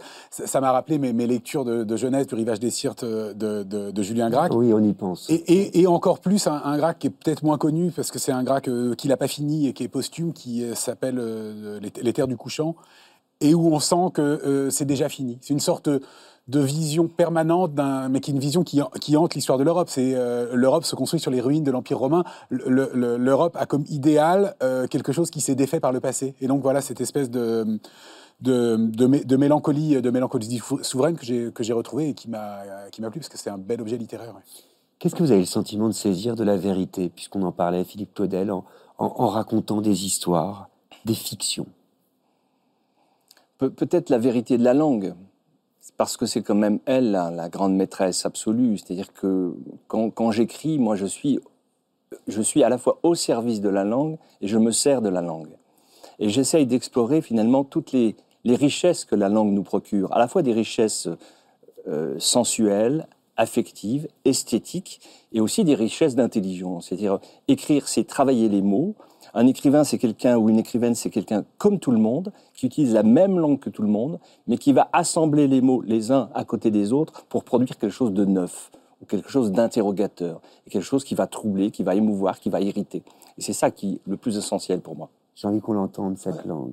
Euh, oui, pardon, non, Non, non. non, non, non, je vous en prie. Euh, euh, moi, ce qui m'a, ce qui m'a intéressé, c'était euh, enfin, moi, je viens du roman policier, je viens du roman noir. Alors Oui. évidemment, quand je lis, quand je lis le, le- le- le livre de, de- de Philippe Claudel, et que j'y retrouve une intrigue policière, je suis, je suis euh, toujours enthousiasmé par l'extraordinaire plasticité de ce, de, de ce style de, de, de livre, de ce registre euh, du, du polar, puisque dans un roman qui est avant tout une, une- une réflexion euh, sur, sur l'état de la civilisation, c'est à partir d'une intrigue de polar que tu vas, que, que- que- que tu vas utiliser qui va te servir hein, de, de tremplin. Et je trouve qu'il y a une, il y a une, une richesse. Enfin, c'est presque un hommage au roman policier que de dire que, au fond, quand on veut faire un livre comme celui-là, avec cette ambition et cette gravité, on va quand même chercher quelque chose dans ce registre euh, qui pourtant n'est pas euh, considéré comme étant le plus noble. hein. Bien sûr, moi je suis tout à fait d'accord avec ce que, avec ce que tu dis, Pierre, puisque la meilleure preuve, c'est que quand j'ai fait Les âmes grises, euh, donc il y a 20 ans,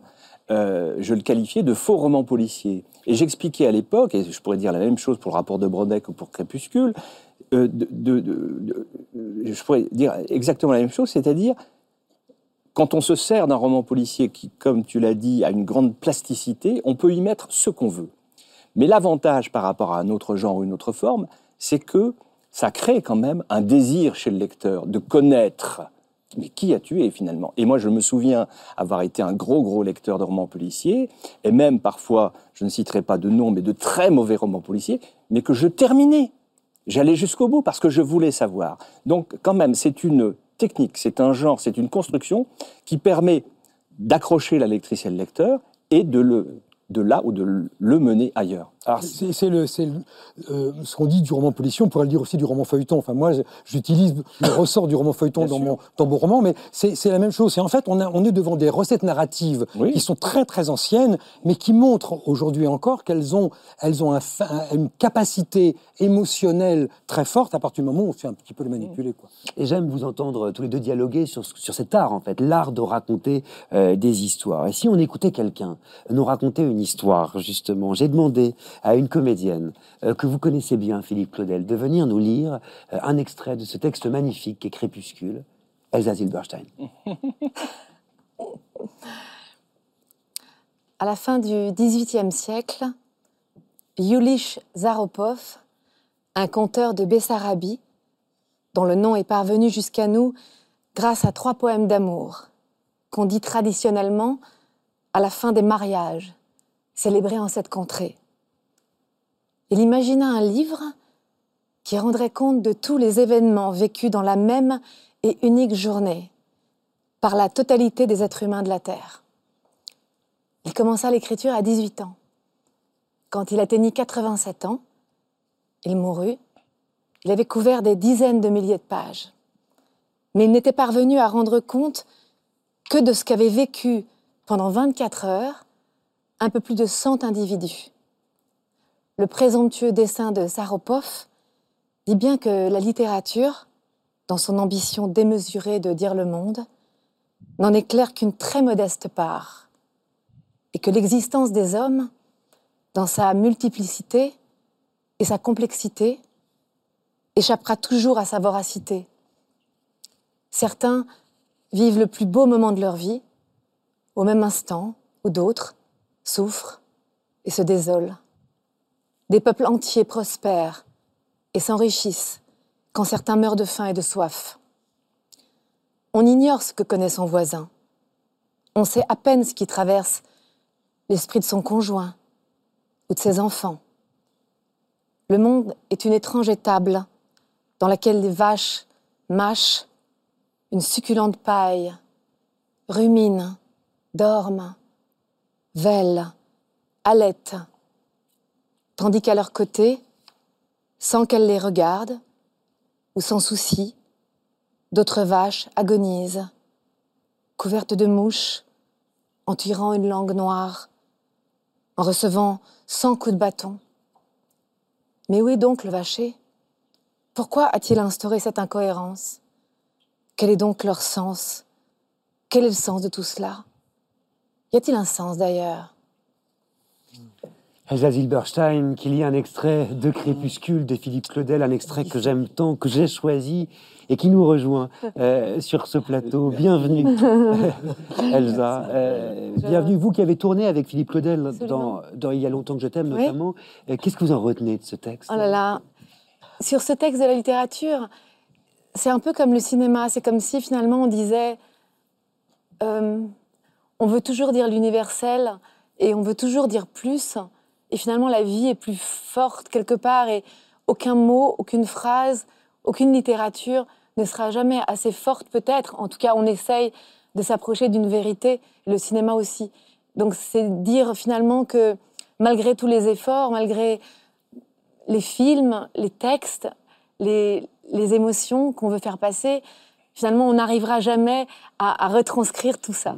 Voilà. Euh, C'est-à-dire que ce que, nous, ce que nous rappelle la présence de Zazie Barstein sur ce plateau, c'est quand même que vous êtes cinéaste, euh, Philippe Claudel. Et ça paraît assez évident, je dois dire, quand on vous lit, euh, parce que vous avez ce talent pour faire surgir des images qui sont presque comme des tableaux. Je pense à une scène extraordinaire dans le livre, une scène d'incendie à la fin du livre, où votre personnage de policier évolue, marche dans une sorte de vision de l'enfer. Ces images, comment elles vous viennent? Qu'est-ce que vous avez en tête? Quelles images vous nourrissent?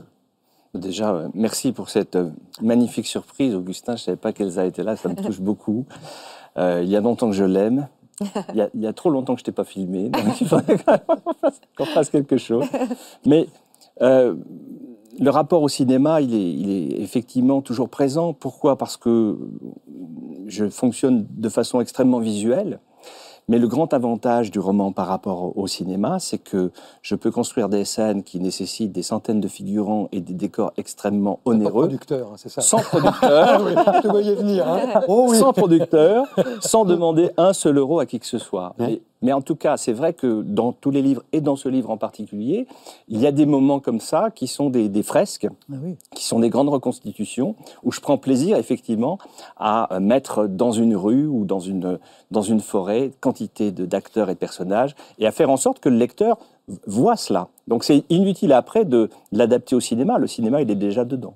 L'avantage du romancier, c'est que quand il a un projet, il ne convoque que lui à la réunion. Oui, Oui, oui. oui, oui, c'est- c'est assez pratique, et puis il a, il a le temps de le, le mener à bien aussi. Mais c'est un œil, hein, quand même. Quel œil est-ce qu'il a, Philippe Claudel? En fait, j'avais lu Les âmes grises et on s'est rencontrés juste après. euh, il a écrit Il y a longtemps que je t'aime. Et j'avais pris un café avec lui et je lui avais dit Je suis sûre que tu peux être cinéaste. Enfin, j'avais eu le sentiment, Philippe, en lisant ses romans, qu'il y avait beaucoup de lumière et d'images déjà et qu'il y avait beaucoup de cinéma dans, son, écriture. Et euh, finalement, c'est ça d'être un cinéaste, c'est d'avoir un regard sur les êtres avec une humanité, ce que vous avez aussi, euh, Pierre. Mais hum, c'est rien d'autre. C'est finalement filmer avec du cœur, filmer avec le cœur. Et ça se ressent dans la littérature de certains écrivains. Je trouve qu'il y a du cinéma, parfois plus que d'autres fois, mais chez Philippe, il y a vraiment ça.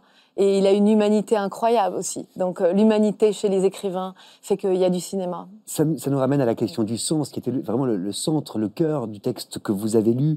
Euh, cette question, vous vous la posez tout le temps, Philippe Claudel vous- Oui, enfin, tout le temps, parce que... ce- de- Quel de- sens est-ce que ça? A Est-ce qu'il y en a au moins un? Exactement, on se pose la question à la fois du sens de sa propre existence, du sens du, du monde, du monde comme il va, du, du sens de tout cela, de, de, de- de ce qui se passe exactement et pourquoi, pourquoi cela se passe.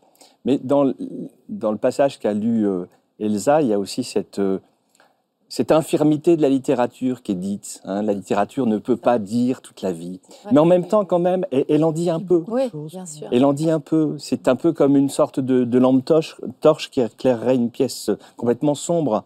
Alors, un, un seul livre ou un seul siècle de littérature ne peut pas illuminer toute la pièce, mais les littératures accumulées, toutes les voix des écrivaines et des écrivains, des poétesses et des poètes, font en sorte quand même qu'on a, au final, un crépuscule, et plutôt un crépuscule du matin, c'est-à-dire le moment où la nuit s'effiloche et où le jour paraît. Il y a aussi quelque chose, je pense qu'un grand livre aussi, ça te fait. Par- tu parles, ça parle de soi-même, mais avec les mots que toi tu ne trouverais pas. Et je trouve que les grands écrivains euh, arrivent à toucher euh, du doigt nos émotions et notre, notre, euh, notre euh, finalement euh, sensibilité. Avec, euh, ils arrivent à mettre des mots là où on n'en met pas. C'est une vraie question. Écrire un roman, Mhm. quel sens est-ce que ça a Pierre Lemaître? Bah, je pense que si, si la vie était assez intéressante, la littérature n'existerait pas. Ah, donc c'est pour remédier à ça, vous Non, mais enfin, ouais, c'est l'idée qui me vient là, oui, c'est ce qui me vient. Si c'était, si, si la vie était suffisante, euh, on n'écrirait pas de livres. Enfin, moi, je, j'en écrirais pas, quoi. Aurélien Pélanger Euh, moi, c'est le, le- le- quand c'est vraiment trop le bordel et qu'un sujet m'obsède et que j'y comprends rien, en fait. Et quand vraiment je suis certain de ne rien comprendre à quelque chose, en général, j'écris un livre dessus. euh, pour m'éclairer moi-même et puis dans une sorte de jeu comme ça. C'est un peu bizarre. Moi, le constat que je fais, c'est que quand euh, on parlait d'empires qui disparaissent, de civilisations, quand, quand des pans entiers comme ça d'histoire de l'humanité disparaissent, qu'est-ce qui reste? Il reste l'architecture, il reste euh, la sculpture, il reste la poésie, il reste la peinture, il reste l'art, la littérature en général. Tous les arts. C'est ça qui reste. Tout le reste a disparu. Mais ça, ça demeure.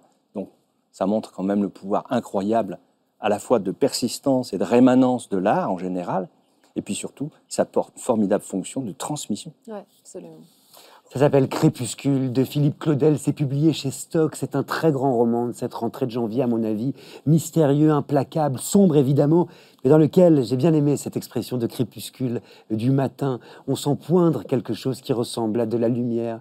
Il y a des scènes euh, grandioses, il y a un retournement final qui vaut toutes les lectures du monde, mais ça évidemment, je ne vais pas vous le dire. Je voudrais vous remercier, Elsa Zilberstein, d'être venue passer une tête dans la grande librairie. Vous savez que vous revenez quand vous voulez, vous êtes Ah, chez vous. merci, avec Vraiment. plaisir. Surtout, surtout qu'Elsa est une très grande lectrice. Je le crois Mmh, aussi. très grande lectrice. Et croyez-moi, on a eu l'expérience de lecteur qui était, qui était moins bien. Le type qui lâche tout, là, à un moment donné. Avant de se frotter au texte fou d'Aurélien Bélanger. On va faire un petit détour par Reims, où le romancier Sor Chalandon est allé rendre visite aux étudiants du lycée Libergier pour leur insuffler la passion de la lecture à haute voix. Regardez.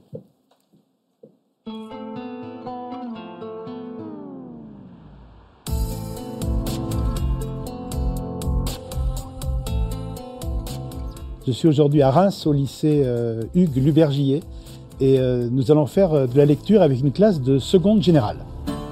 Donc moi, je suis là non pas pour parler, mais pour vous entendre, pour vous écouter. Ce que j'attends des, des jeunes qui vont lire à, à voix haute, qui lit en premier C'est pas qu'ils euh, assemblent des mots, c'est qu'ils me les fassent entendre. Elle était déchaussée, elle était décoiffée. Moi, j'ai envie de la voir déchaussée et décoiffée. C'est-à-dire qu'elle est décoiffée, quoi. Il faut qu'il y en ait partout des cheveux. Tu vois ce que je veux dire? Je, je veux pas qu'on me dise soleil. Je veux voir le soleil. Pour moi, c'est ça lire. Son nom? Je me souviens qu'il est doux et sonore. Il est doux et sonore. Son nom. Fais-le nous entendre. Ok. Je vis, je meurs, je me brûle et me noie. Je vis, quoi. T'es pas en train de crever, t'es en train de vivre. Je vis. Vas-y, vas-y. Pour moi, la poésie est une forme de résistance. Et c'est pas un truc niais euh, qui parle du soleil qui se couche derrière les montagnes bleues.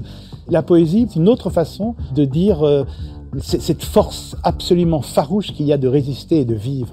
La personne écrit mort pour la France Donc, euh, le texte que je vais faire lire aux élèves, c'est un texte euh, signé Louis Aragon, euh, qui s'appelle Strophe pour se souvenir, mais qui est plus connu peut-être sous le nom de L'affiche rouge. L'affiche rouge, c'est un texte pour les étrangers qui ont combattu pour la France. Vous n'avez réclamé la gloire ni les larmes, ni l'orgue, ni la, prière aux agonisants. 11 ans déjà. Que cela passe vite, 11 ans. Vous vous étiez servi simplement de vos armes. La mort n'éblouit pas les yeux des partisans. Vous aviez vos portraits sur les murs de nos villes, noirs de barbe et de nuit hirsutes, menaçants. L'affiche qui semblait une tache de sang, Parce qu'à prononcer, vos noms sont difficiles. Ils cherchaient en effet de peur, peur sur les passants. Nul ne semblait vous voir. français de préférence. Les gens allaient sans yeux pour voir le jour durant. Mais à l'heure du couvre-feu, des, Des doigts errants avait écrit sur vos photos Mort pour la France. Ils étaient 23 quand les fusils fleurirent. 23 qui donnaient le cœur avant le temps. 23 étrangers et nos frères Pourtant, 23 amoureux de vivre à en mourir. 23 qui criaient la France en s'abattant. de Louis Aragon. Sor Chalandon et les élèves du lycée Libergier de Reims dans le cadre de notre concours Si on lisait à voix haute. Alors j'en profite pour demander à tous nos amis enseignants qui ont inscrit euh, leur classe de nous envoyer la vidéo de leur candidat sur le site lumni.fr qui s'affiche euh, au bas de cet écran. Ne tardez pas, vous avez jusqu'au lundi 30 janvier et je serai là pour vous le rappeler dans la grande librairie qui se poursuit ce soir avec Michel Perrault, avec Pierre Lemaître, avec Philippe Claudel qu'on vient d'entendre et avec Aurélien Bélanger. Pour cette dernière partie d'émission, on va effectivement parler d'un roman qui est complètement dingue. Je vous le dis tout de suite. Dingue dans le meilleur sens du terme. Prenez un poète, spécialiste du philosophe allemand Walter Benjamin, un poète qui se suicide à la Bibliothèque nationale de France. Ajoutez-y un groupe de trois oiseaux qui s'appellent Edith, Thibault et Yvan, qui partent à la recherche du manuscrit inachevé de ce poète et qui correspondent par email. Saupoudrés ici et là d'un collectif d'ultra-gauche, anti-pub et d'une ZAD, versez-y plusieurs dizaines d'archives, de lettres, de notices, d'articles de magazines sans préciser s'il s'agit de vrais documents ou de documents inventés. Passez le tout au shaker et vous aurez le XXe siècle d'Aurélien Bélanger, un roman comme vous n'en avez jamais lu, qui dynamite littéralement la forme romanesque et qui se lit à la fois comme une interrogation sur ce que c'est qu'un roman, c'est très intéressant et on va y revenir, comme un portrait en creux du philosophe allemand Walter Benjamin et comme une théorie euh, brillante sur le XXe siècle. Aurélien Bélanger, pour commencer, euh, au cœur de ce livre, je disais, il y a Walter Benjamin. Qu'est-ce qui rend ce philosophe intéressant pour vous Et je vous pose la question comme ça, parce que c'est une question que se posent vos personnages. Qu'est-ce qui rend Benjamin intéressant pour vous, au fond? Je savais qu'il existait, j'avais essayé des dizaines de fois de le lire, j'y comprenais rien. Et, et, euh, et c'est l'un des rares philosophes dont on peut dire qu'on n'y comprend rien.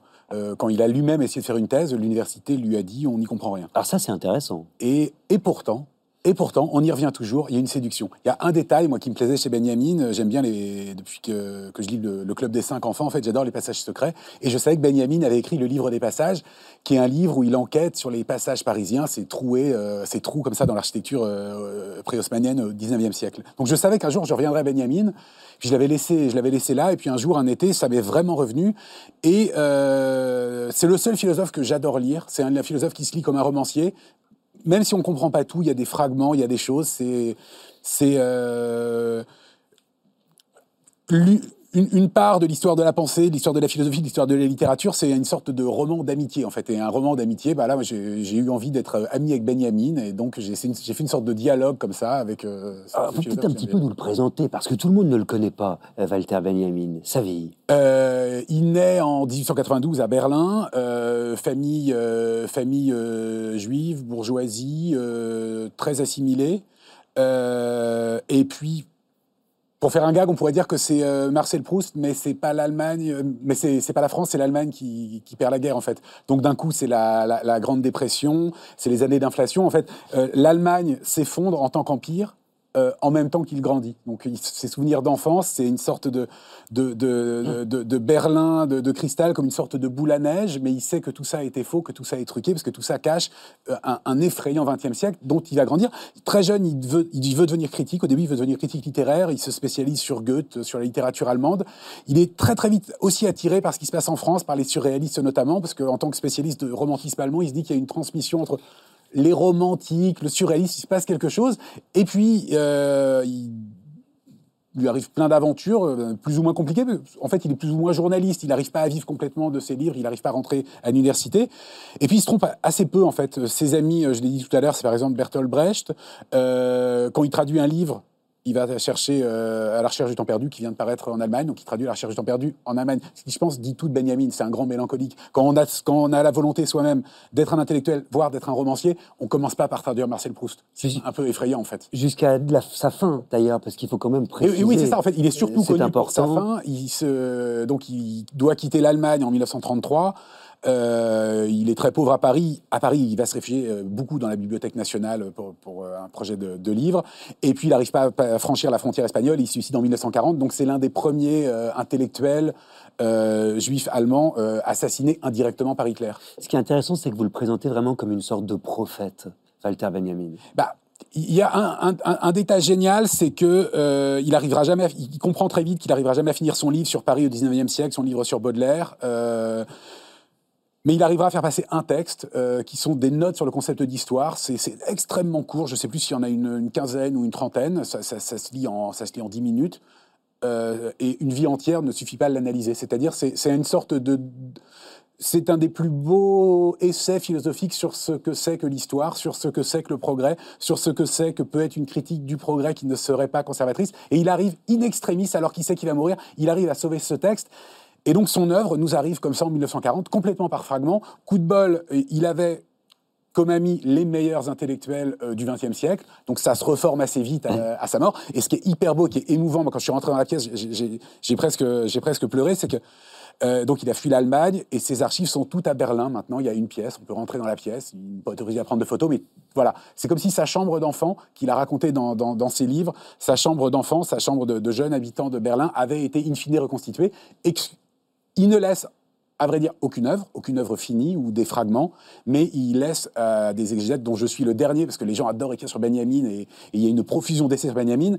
Il, laisse, euh, il il nous laisse le devoir de continuer son œuvre parce que, et c'est mon hypothèse, pour ça que le, titre, le, le bouquin a ce titre aberrant, euh, je pense que c'est le plus grand intellectuel du XXe siècle. Je tourne vers vous, évidemment, Michel Perrault, qui avait euh, lu attentivement euh, le texte d'Aurélien euh, Bélanger. Que vous inspire son analyse hein, historique, celle d'un XXe siècle béniaminien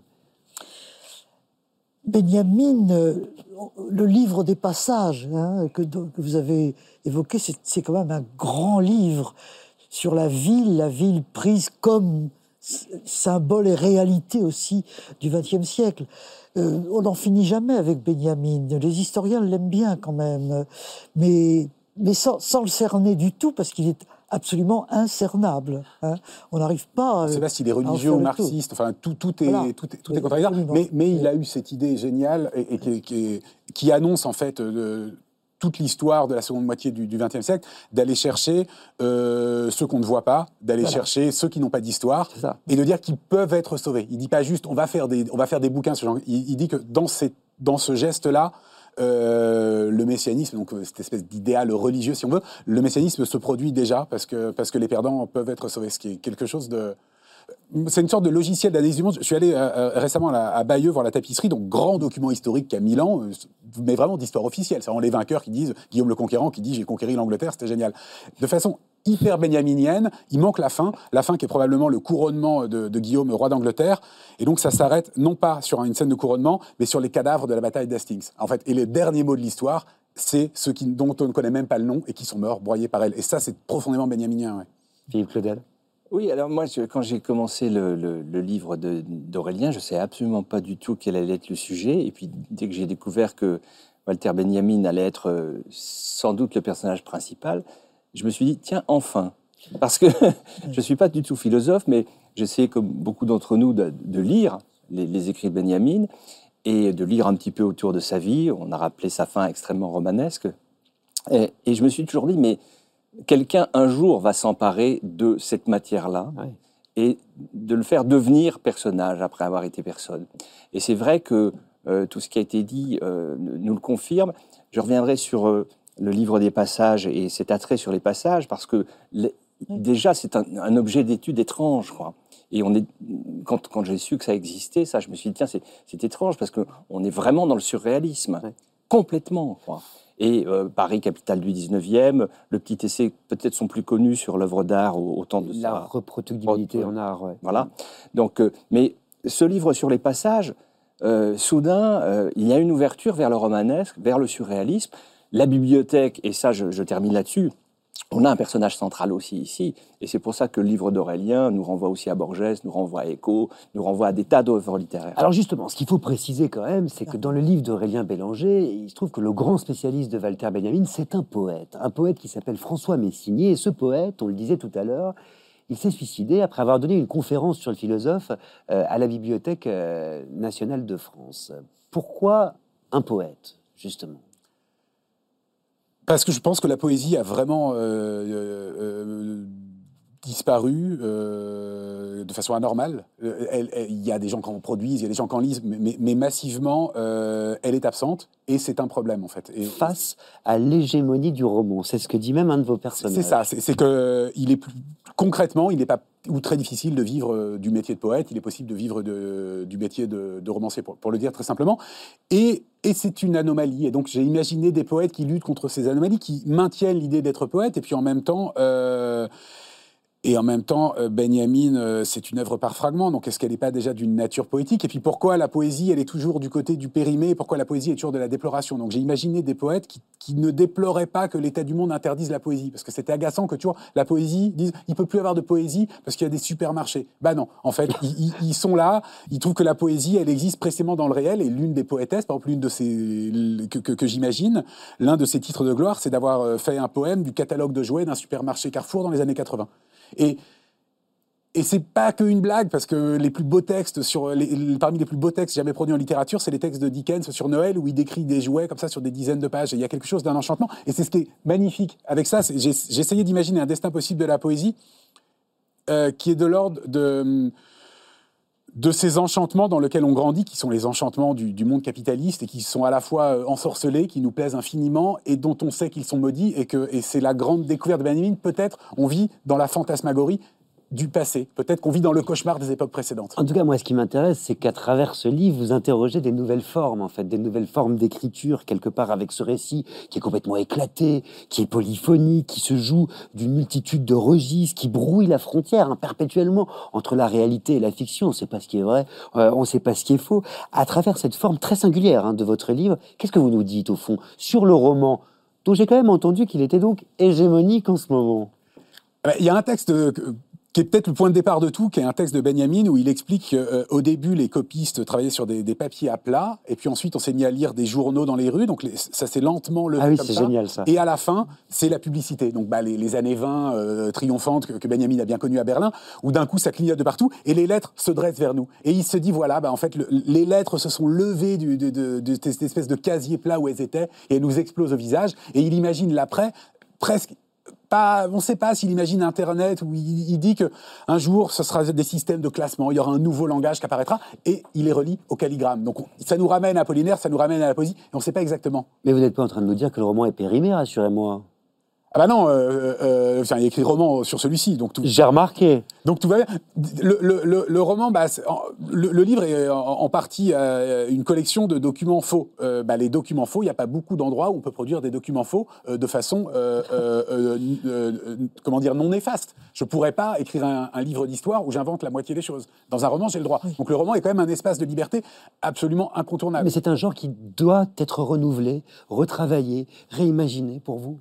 Euh, en fait, très modestement, euh, je commence chaque roman euh, confronté au fait que je ne sais pas écrire de roman. Donc, euh, mais par contre, j'ai une image en tête. Je, je sais que je veux fabriquer un objet et, et- et qu'il faudra que j'y arrive. Donc, donc, le roman, c'est les échafaudages. Et, et c'est l'image que j'ai dans le bouquin que je prête à Benjamin, c'est que la, la représentation la plus précise qu'on ait de la tour de Babel, cette espèce d'objet terminal, euh, celle de Bruegel, il y a les échafaudages. Et l'état achevé de la tour de Babel, il y a encore les échafaudages. Et le roman, spécialement celui-ci, parce qu'il y a du roman dans le roman et ça tourne comme ça dans tous les sens, le, roman fonctionne avec un système d'é- d'échafaudage et j'ai essayé de faire ce truc impossible, d'intégrer la critique à son propre roman. Mais c'est passionnant, en fait, de vous lire juste après avoir lu Pierre Lemaître, qui lui, justement, euh, remet au goût du jour le grand roman avec une architecture très 19e euh, quelque part, et puis euh, qui nous rappelle que le feuilleton, effectivement, euh, est un genre très à la mode, euh, à la télévision, euh, dans les séries. Cette réflexion sur, sur le renouvellement ou non du roman, elle doit vous poser question. Oui, parce que, euh, enfin, en, en écoutant euh, Aurélien, c'est à, à ça que je pense.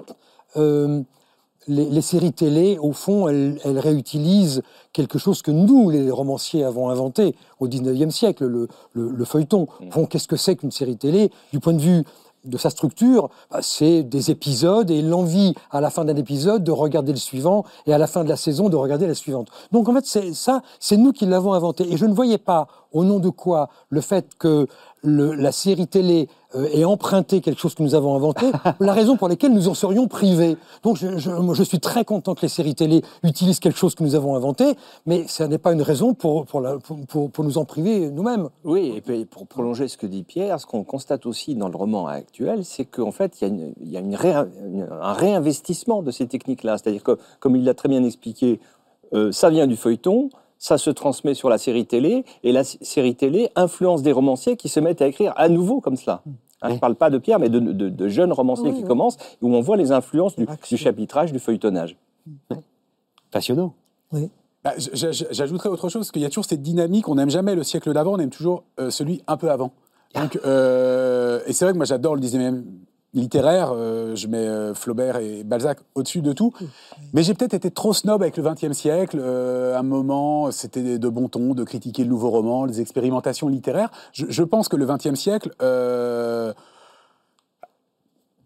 euh, euh, je pèse bien mes mots parce que c'est un siècle du- d'une horreur absolue, mais il y a aussi quelque chose d'une œuvre d'art totale. Il s'est quand même passé quelque chose avec cette modernité-là euh, qui est apparue dans les arts. Le- on, on ne pourra jamais jeter le XXe siècle. Il est facile de passer par-dessus, mais il faudra bien qu'on commence un travail euh, critique profond sur le XXe siècle. Moi, je suis assez sensible à, à ce que dit Aurélien, notamment sur le nouveau roman. On est extrêmement sévère euh, après le nouveau roman sur ce qu'il avait apporté, mais euh, moi, je suis convaincu que, y compris, euh, j'ai l'impression que euh, au moins les trois romanciers qui sont là doivent qu'ils le veuillent ou non, quelque chose de nouveau roman. Il n'y a pas de progrès sans transgression.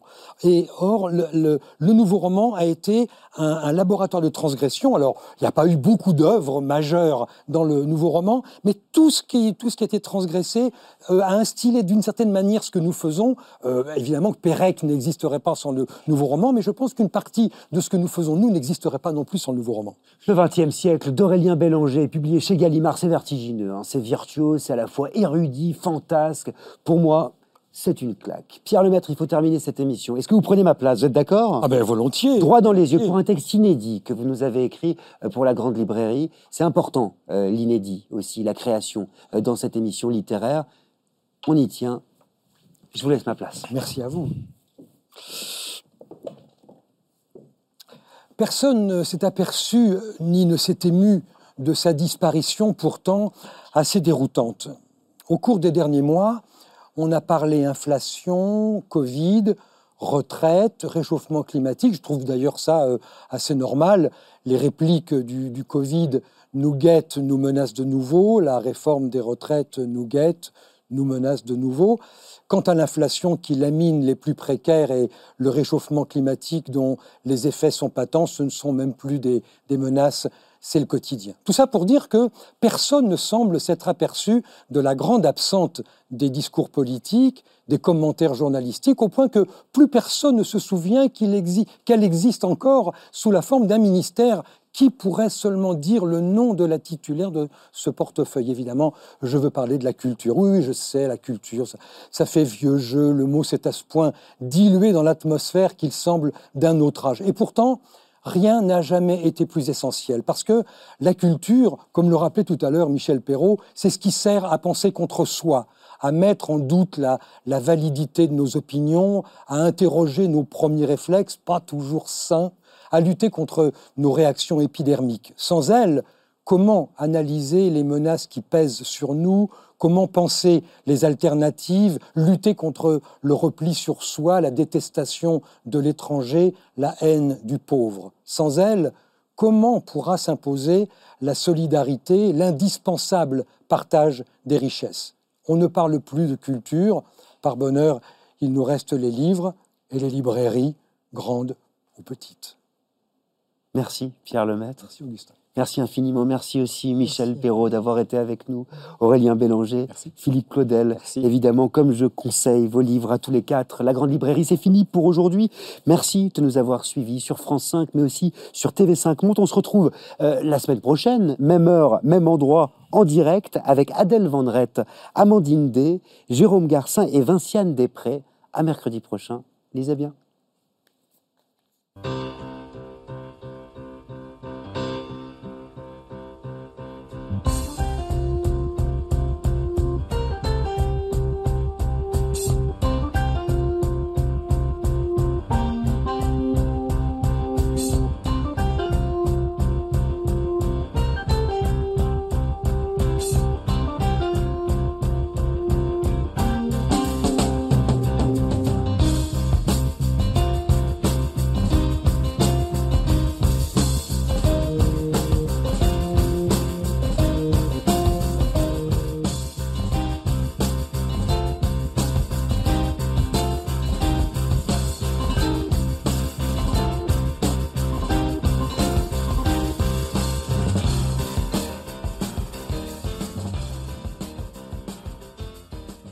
C'était La Grande Librairie, un podcast de France Télévisions. Si ça vous a plu, n'hésitez pas à vous abonner pour ne rien louper. Vous pouvez aussi retrouver les replays des émissions en vidéo sur France.tv.